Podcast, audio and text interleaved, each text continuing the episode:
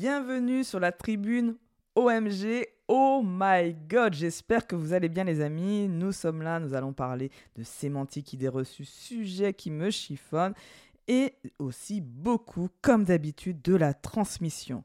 Aujourd'hui, les amis, nous allons parler de quel est le secret des gens qui atteignent leur objectif. Alors restez avec moi parce que je pense, en plus vu que ça dure que 5 minutes, que ça peut vous intéresser de savoir quel est leur secret.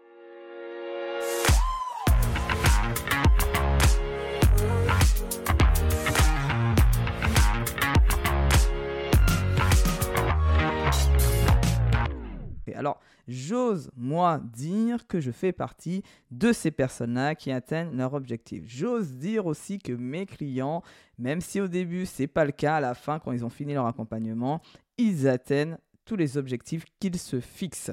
Et puis, surtout, j'aime analyser la vie des personnes qui atteignent leur objectif. Euh, ils se fixent un objectif et à chaque fois, ils y arrivent. Ça peut prendre du temps, mais ils finissent, quoi qu'il arrive, à atteindre cet objectif. Et ça, l'objectif, quelle que soit la, la, taille, on ne parle pas de, de forcément de grands objectifs, mais moi j'aime analyser les personnes qui ont des objectifs ambitieux, puisque généralement ce sont aussi ma clientèle. Et donc j'aime bien regarder comment ils font, c'est quoi leur secret? Alors je pourrais parler, ce que je vois souvent, leur point commun, c'est notamment en termes de traits de personnalité. Généralement ce sont des personnes qui ont une grande confiance en eux. Donc n'oubliez pas, écoutez l'autre OMG si vous êtes passé à côté, l'OMG 5, dans lequel je parle justement de confiance en soi. Ils ont aussi une notion de persévérance. Euh, il, y a le côté un peu le mantra je rien, euh, la résilience, je tombe même pas mal, je repars et j'y retourne. Ils ont vraiment un côté de détermination, une détermination très forte. Et donc, on dit qu'ils sont déter, ouais, déterminés. Donc ça, je pourrais parler de ça. Je pourrais parler aussi du fait que ce sont des gens qui travaillent beaucoup.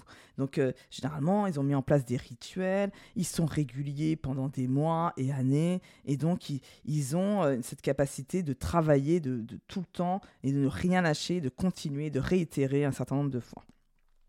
Et ça, c'est un trait de personnalité qu'on peut observer, on va dire, c'est le haut de l'iceberg. Mais quand on regarde un petit peu en dessous de l'iceberg, moi, c'est ce que dont je veux parler. Qu'est-ce qu'ils font là en dessous pour pouvoir avoir euh, cette capacité de travail, ces traits de personnalité? Eh bien, quand on les regarde et qu'on discute avec eux, ils ont tous été accompagnés ou formés.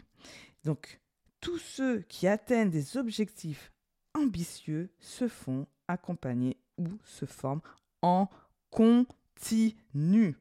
Donc, euh, on voit certains qui sont plutôt axés, ils vont beaucoup parler de toutes les formations qu'ils ont pu faire, les lectures qu'ils ont faites, les conférences aussi. Et donc là, c'était toujours dans, un, dans une optique de changer des comportements, des habitudes, d'être inspiré pour faire autrement et faire surtout mieux différemment, de penser autrement. Et ça, quand ils avaient un objectif en tête, comment je fais pour atteindre mon objectif? Ben, Je regarde des gens qui ont atteint déjà cet objectif. Et donc je lis des biographies, je regarde, j'écoute des, des conseils. Avec Internet aujourd'hui, on a accès à tout. Donc là, c'est la partie formation. L'autre partie, c'est qu'il y en a qui se font accompagner par des mentors. Et donc là, ils sont plutôt dans du mimétisme. Ils essayent d'adopter une nouvelle posture et d'augmenter leur conscience d'eux-mêmes. Compétences, je le rappelle, compétences clés de l'intelligence émotionnelle. Donc euh, sachez que 90% des dirigeants sont aujourd'hui les plus ceux qui sont le plus performants ont une forte conscience d'eux-mêmes. Donc petit tips. Et la dernière, donc ça, on a parlé du mentorat qui est surtout d'adopter une nouvelle posture et la conscience de, soi. Et la dernière qui est le coaching pro que moi je fais, qui est de mieux se connaître pour justement à la fois changer ses habitudes, comportements, posture et de travailler aussi sur ses croyances. Plus on se connaît et plus on est capable de prendre des décisions et de changer ses habitudes et son comportement. Donc bien évidemment, si vous êtes intéressé pour travailler sur vos habitudes, postures, croyances, je vous propose des offres d'accompagnement que vous trouverez dans le résumé de l'épisode. Donc, en tout cas, je vous souhaite, j'espère en tout cas que vous avez un peu vu toutes les formes d'accompagnement en formation. Prenez celle qui vous convient, formez-vous, faites-vous accompagner par un mentor, faites du coaching pro. Moi, je fais les deux, coaching pro, mentorat, et puis des fois un peu de formation. Mais déjà, quand on a le coaching et la mentorat, je vous assure que ça peut vous transformer et que ça va surtout vous permettre d'atteindre vos objectifs.